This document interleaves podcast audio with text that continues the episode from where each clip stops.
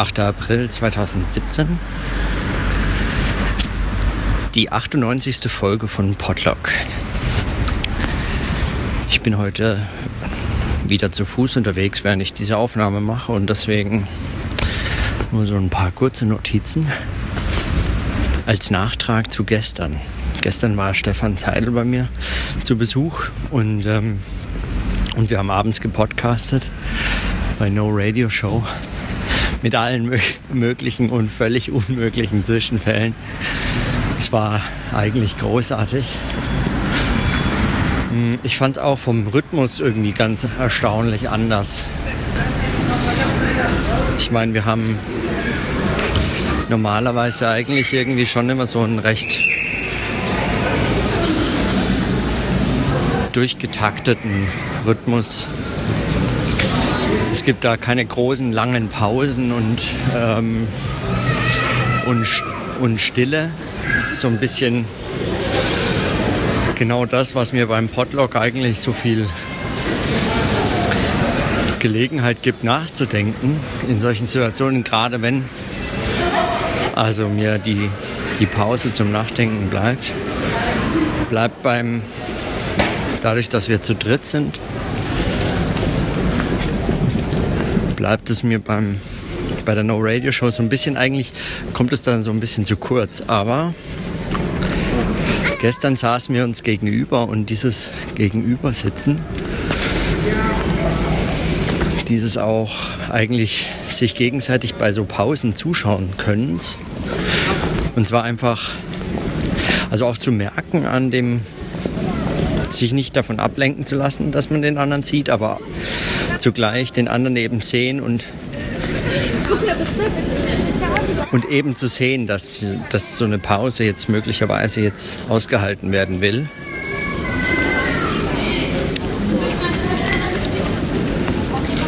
Das war mir als ähm, Beobachtung schon mal viel wert und dadurch wurde das vom Rhythmus her gestern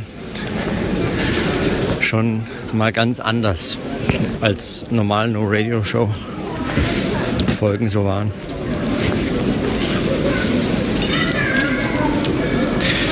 Das so als Meta-Beobachtung, mit der ich da jetzt einsteige, aber die vielleicht so als inhaltliche Beobachtung.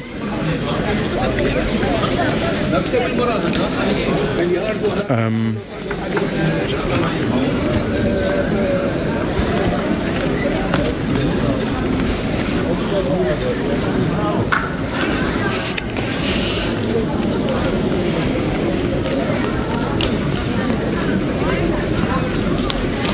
Wir haben uns gestern noch mal über den Begriff der Anarchie unterhalten, beziehungsweise eben im Anschluss an die Überlegungen aus meinem Podlog zur Apathie, zur politischen Apathie, wie sie, wie sie Adorno gefasst hat. Präzise eben Adorno, der über die moderne Gesellschaft sagt, dass sie, dass sie es eigentlich gar nicht zulässt, in ihr über ihre Alternativen und über eine bessere Gesellschaft auch nur nachzudenken.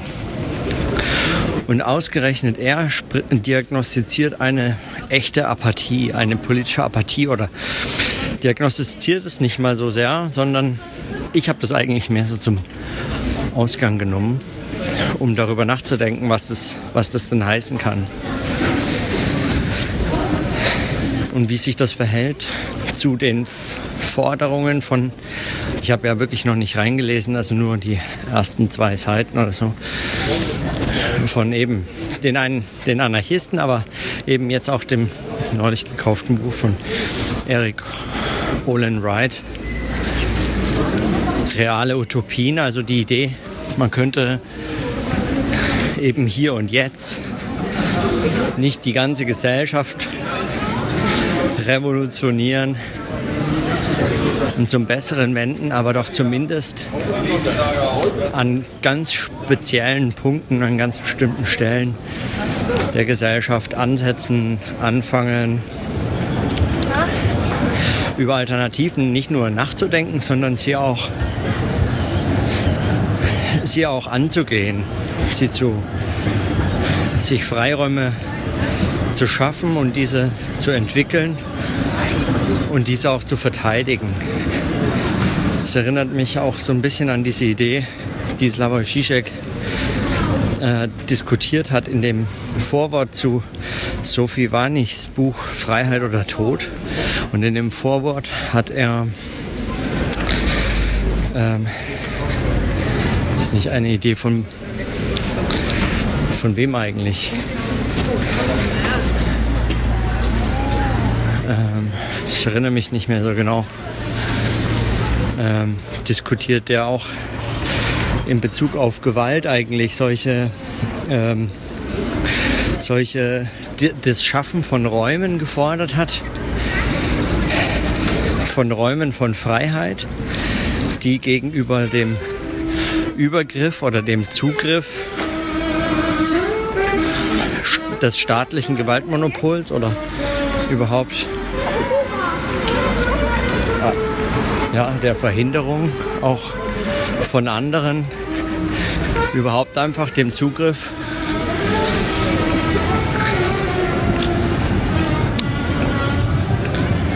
zu entziehen sind und gegenüber diesem Zugriff eigentlich sie zu verteidigen. Also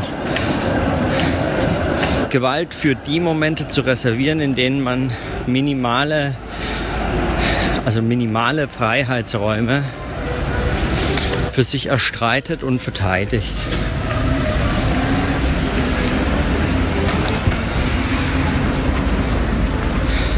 Und diese Idee fand Zizek ebenfalls da schon ähm,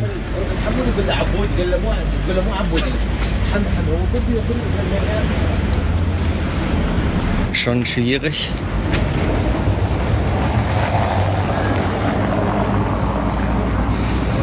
Weil sie sozusagen Gewalt für den für so eine ja, weil es die Gewalt für so eine für so kleine Räume so als Rückzugsoption reserviert. Hm. Ich glaube, ich erinnere das gar nicht mehr so richtig.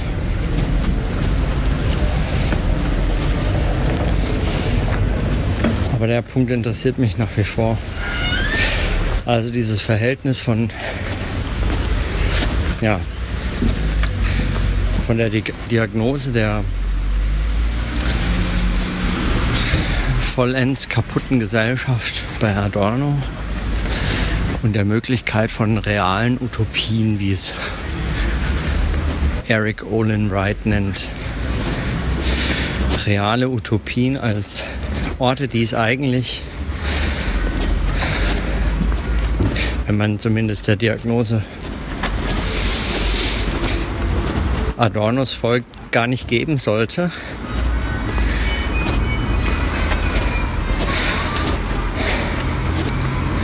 und wie diese Orte sich verhalten zu der Gesellschaft.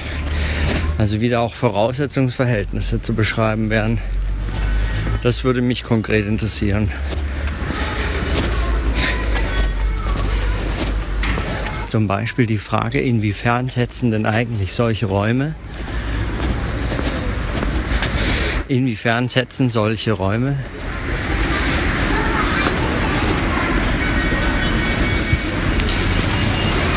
diese Gesellschaft, die sie behaupten, in Frage zu stellen, eigentlich voraus.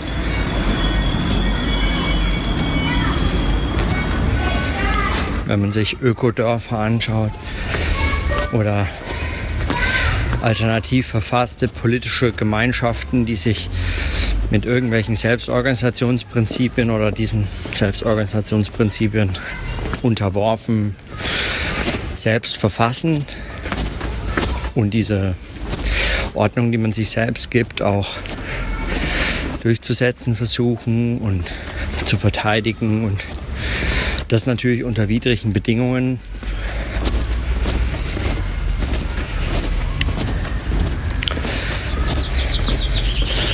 Wie ich das in dieser Folge über die Apathie versucht habe zu, zu skizzieren, das war ja die Vermutung, dass solche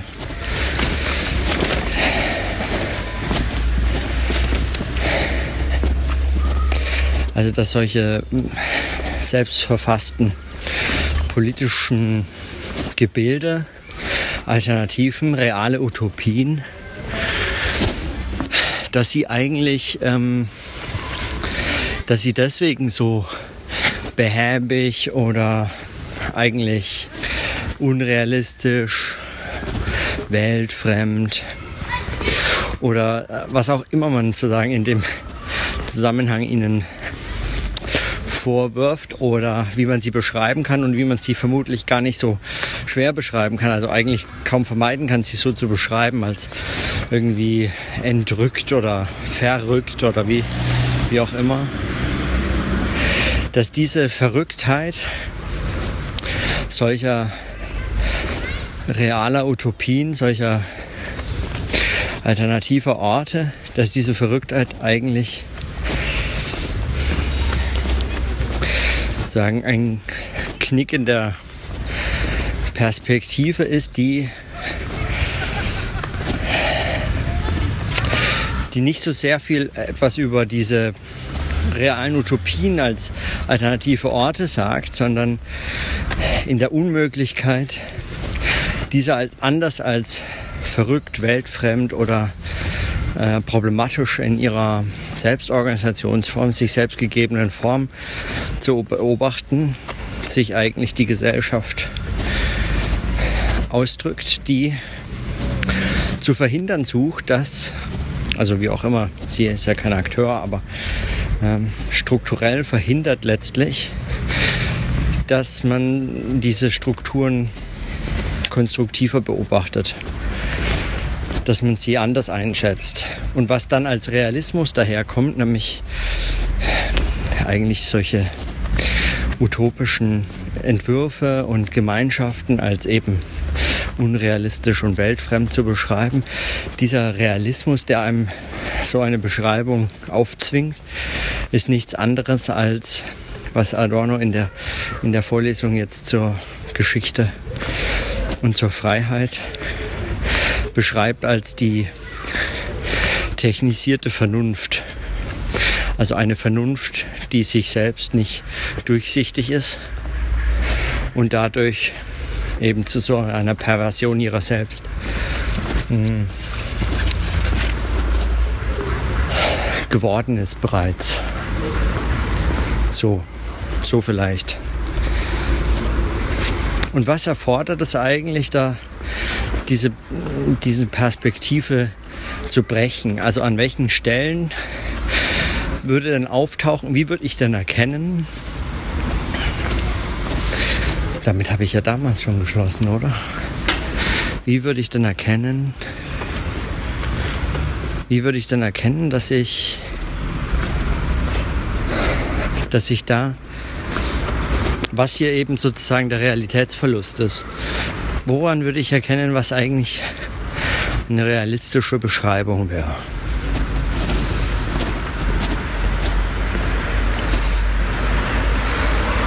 Woran erkenne ich die Apathie?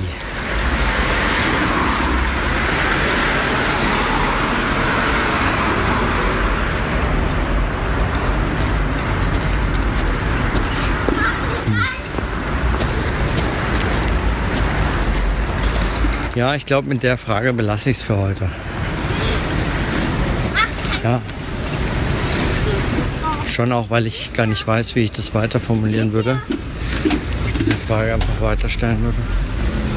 Für heute zumindest nicht. Mal schauen, vielleicht bietet die Adorno-Lektüre ja noch mehr Anhaltspunkte. Naja, gut, aber soweit die Notizen von heute und von unterwegs.